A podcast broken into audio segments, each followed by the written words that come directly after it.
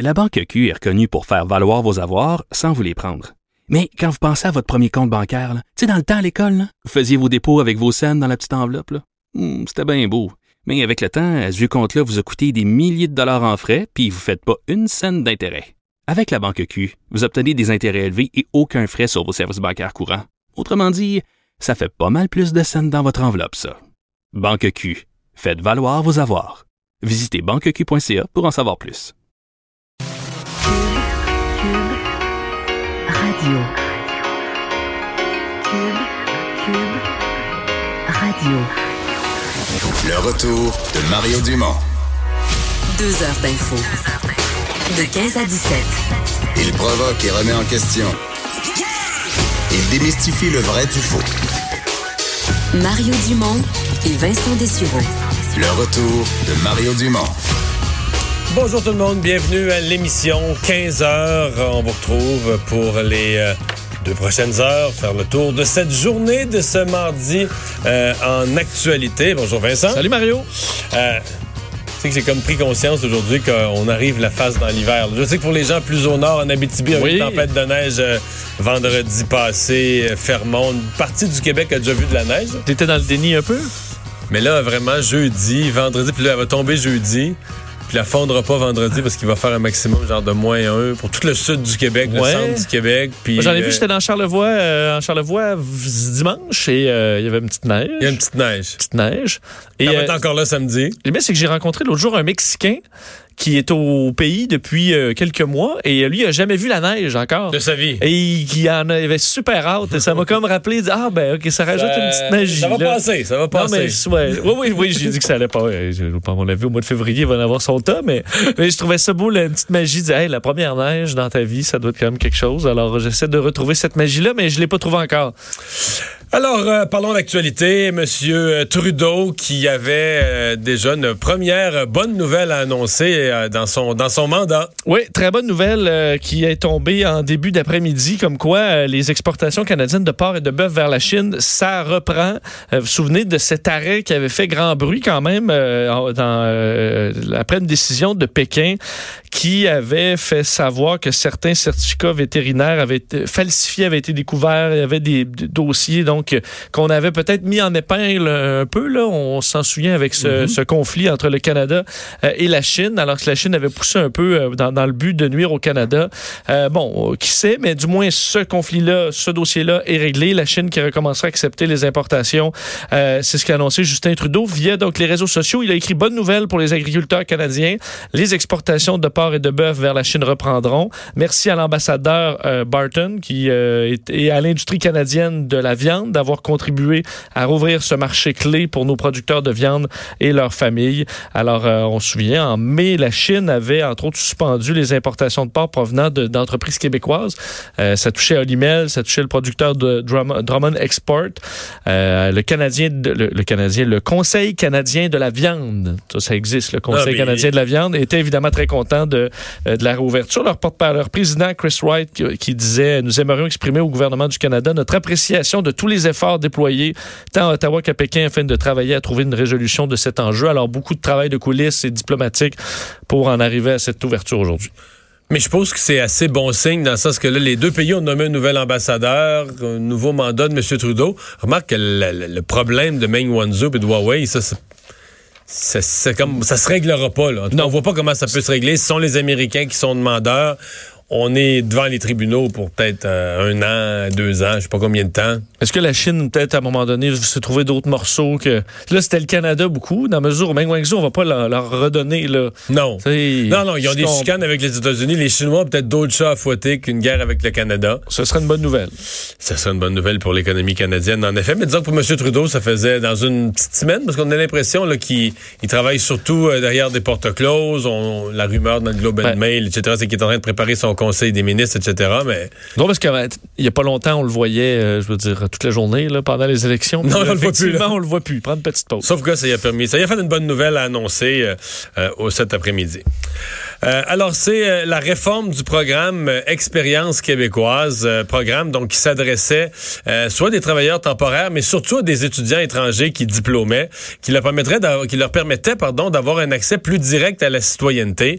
eh bien là, ils sont, ils sont fâchés, les étudiants actuels qui voient les règles du jeu changer pendant leur, pendant leur séjour au Québec. Oui, carrément un front commun contre cette réforme de, de l'immigration qui touche le, le programme de l'expérience québécoise. Beaucoup parlé du test des valeurs, mais le programme de, l'expérience québécoise qui avait été fait créé par les libéraux euh, en 2010 sous le gouvernement de Jean Charest euh, amenait donc cette, euh, cette voie vers l'immigration avec des, diplômes. Ça a amené quand même des étudiants chez nous, même de la publicité à certains endroits dans le monde pour euh, venez vous en au Québec. Donc des gens qui viennent étudier ici, qui ont des rêves de s'installer au Québec. mais les, choses changent avec le, le, bon la réforme du ministre Simon Jolin Barrette. Euh, donc, ce dossier-là a pour but de répondre davantage, pour les mots du ministre, aux besoins du marché du travail québécois. On sait que euh, on avait beaucoup martelé ce, ce message-là mm. chez le gouvernement CAQIS. Donc, c'est entré en vigueur le 1er novembre dernier. Alors, désormais, pour accéder à la résidence permanente, les étudiants internationaux diplômés au Québec vont devoir faire partie d'un domaine de formation en pénurie sur le marché du travail. Alors, il y aura une liste, ça fera partie des conditions euh, de sélection, des modifications qui visent à améliorer, au, au dire du ministère, l'adéquation avec les besoins du marché du travail du Québec. Mais la difficulté, pour, en tout cas pour ceux qui sont là présentement, c'est toujours la fameuse difficulté de changer les règles du jeu en cours de route. Des gens qui sont venus ici avec un projet bien précis, en regardant le programme tel qu'il existait, la loi telle qu'elle existait, et puis là, tout à coup, les règles du jeu changent en chemin. Et c'est ça qui est plus, euh, c'est ça qui est plus difficile. Oui, d'ailleurs, ça fait sortir euh, les, les, partis d'opposition. On va lui parler un peu plus tard dans l'émission. Député euh, libéral Monsef de Ragy, mais dit on les a attirés au Québec à grand renfort de publicité. ils sont formés chez nous, parlent notre langue, partagent nos valeurs et ils ont survécu à nos hivers. Mais là, donc maintenant, on va briser des vies et des rêves. C'est les, les, mots qu'il a utilisés. Je vais vous faire entendre un extrait aussi de Gabriel Nadeau-Dubois sur le même dossier qui voit comme inacceptable ces changements faits par Simon Jolin Barrette. L'attitude du ministre de l'Immigration dans les derniers mois a été une attitude comptable, une attitude froide, où on oublie la réalité humaine.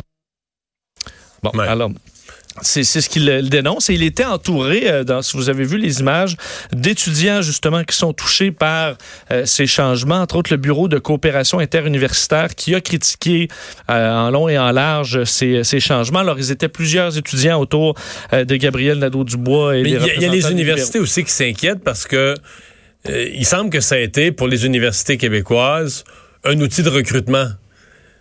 En même temps, ça soulève une question plus large. Est-ce que, je veux dire tu promets la citoyenneté, tu promets la résidence permanente au Québec, la citoyenneté canadienne à des gens pour les encourager à venir étudier ici, pour qu'ils payent, parce qu'ils payent, eux autres, les, les, les, pleins frais de scolarité, ce qui est payant pour nos universités. Mais je veux dire, est-ce qu'on va financer nos universités avec une promesse d'immigration?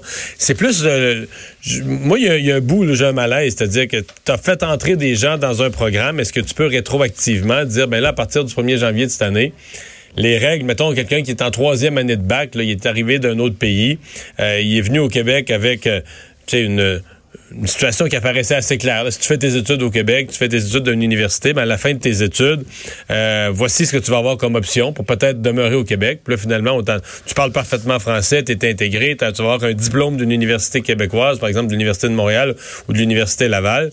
Puis là, au sortir, on te dit, ben, ta dernière année d'études, on te dit, ben là, les règles du jeu changent. Puis le domaine d'études, où est-ce que t'es? Lui, euh, il est plus bon, il est plus utile pour nous, là. Ouais. Surtout que, euh, rendu là, il y a peut-être des domaines d'études où aujourd'hui ils sont sur la liste, puis le temps que la personne fasse son diplôme dans quatre ans, ça on aura plus besoin, on plus besoin aussi. Là. Mais bon, c'est euh, donc c'est une. Euh, moi, moi, je trouve que c'est un passage serré pour le euh, pour le gouvernement Legault. Mais cet après-midi, la période des questions, donc Simon Jolin Barrette a, tenu le a tenu le cap. moi, franchement, je pensais qu'il allait reculer là-dessus, pas nécessairement reculer sur l'objectif général. Sur ceux qui sont déjà dans le système. Sur ceux qui sont déjà dans le système, exactement, pour dire, regarde, il n'y aura pas de, il y aura pas de, d'action rétroactive. Là. Comme avec les signes religieux, là. Exactement. Ceux qui s'embarquent dans le système à compter d'aujourd'hui, ben voici les nouvelles règles pour ceux qui arrivent à l'université ou l'automne prochain. Maintenant, là, j'en entends qui disent qu'il faut que les portes soient grandes ouvertes à ça. Oui, euh, oui, ça peut être une bonne façon d'amener de l'immigration à travers des gens qui viennent faire un diplôme ici. Mais de là à dire que tu vas promettre, ni plus ni moins, que la résidence permanente, tu vas promettre de donner la citoyenneté à tous ceux qui viendraient étudier dans nos universités, ben, attends un peu. Là. Pour moi, c'est pas si automatique que ça. Je veux dire, les universités québécoises, canadiennes peuvent. Tu peux aller étudier à l'étranger, puis c'est pas.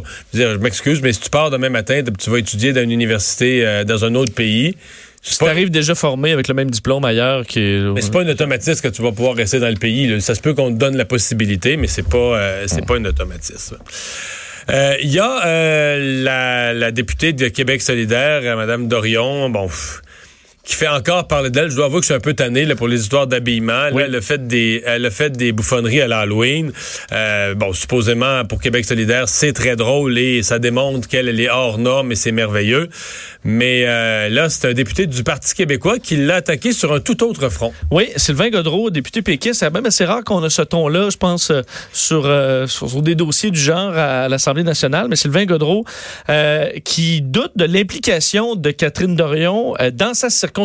Alors, on l'a questionné sur le dossier de son habillement. On sait qu'elle a pris une photo où elle était déguisée en son concept, c'était en député traditionnel. traditionnel. Alors, elle portait un petit tailleur. Mais un petit tailleur avec la, quand même plusieurs on a une jupe là, très courte. En fait, très courte. Je pense pas qu'à l'Assemblée nationale, on peut se dire que de façon générale, même les députés qui s'habillent classiques, là, je pense pas qu'il porte souvent la jupe aussi courte, mais enfin. Bon, elle était avec un collier de perles et tout ça pour montrer que c'était pas son genre versus euh, ses habillements euh, normaux là, qui ont déjà fait les manchettes aussi. Alors questionné là-dessus, Sylvain Godreau l'a plutôt donc euh, lui a plutôt répliqué qu'elle devrait arrêter de faire un show et de s'occuper de sa circonscription. Vous faisais faire entendre un extrait du, euh, du député péquiste. Car à beau s'habiller comme elle veut, là, euh, tout ce qu'on veut, c'est qu'elle fasse son travail dans le comté. Et là-dessus, j'ai des, euh, j'ai des sérieux, euh, des sérieux doutes. Qu'elle arrête de faire un show et qu'elle s'occupe de son comté. Hein? Ouais. Là, il a nommé, Sylvain Gaudreau a nommé des dossiers de son comté dans lesquels lui, comme porte-parole d'opposition, il s'est impliqué. Oui, euh, des, des, des, euh, dans euh, Tachereau, il y a des de nombreux dossiers qui concernent donc ce coin-là auquel il est, dans lequel il est impliqué. Il y a une clinique, il dit, il y a une clinique d'infirmières. Clinique SABSA, le, le port de Québec. Port, et il dit, on, a on je ne l'ai jamais vu. Là, donc, dans des dossiers qui concernent sa circonscription, au dire de Sylvain Godreau, du moins quand je m'en vais là, là, des dossiers qui touchent les citoyens qu'elle représente, elle est pas là, mais quand vient le temps de faire un, des, une prise de photos drôle pour l'Halloween, elle est présente. Alors, euh, ça n'a pas fait l'unanimité. En même temps, j'entendais Gabriel Nadeau-Dubois... Gabriel j'ai vu sur les réseaux sociaux, il répond, il répond pas à ça du tout. Là. Il défend son habillement, puis l'humour, puis le style ouais, il dit que c'est une boutade, là, puis qu'il y a bien d'autres problèmes dans la vie que de focuser Mais il répond pas du tout à la attaque de Sylvain non. Gaudreau. Là. Non, effectivement. Aucune réponse à ça. Là. Ni, euh, ni Catherine Dorion, j'ai pas vu de réponse de Parce que c'est une attaque frontale quand même, là, ben, sur le fait que c'est une chose de faire le. Bon, personnellement, ça m'impressionne peu, mais c'est une chose de faire de, de, du supposé humour. C'en est une autre de se faire dire, regarde, t'es, t'es député, ça fait un an et quelque chose, puis tu t'occupes pas de ton comté. Là. Tu t'occupes pas de tes, tu fais, tu, parce qu'au début, tu sais, elle avait dit qu'elle voulait pas avoir de bureau de comté, qu'elle voulait, tu sais, un bureau itinérant dans des ouais, cafés. dans des cafés. Dans euh, des cafés. Mais ça, ça tient pas debout, là. Pour des dossiers souvent très confidentiels de, de citoyens euh, qui, qui, qui, qui, ont des problèmes avec le gouvernement, qui veulent pas raconter ça sur la place publique. Euh, tu sais, le bureau du député, souvent, la porte se ferme, les gens veulent se confier, raconter leurs affaires. Mais je pense qu'il y a matière à aller voir son, son taux de présence là, ou d'absentéisme dans des, dans des moments importants là, dans, le comté, dans, ouais. dans son comté.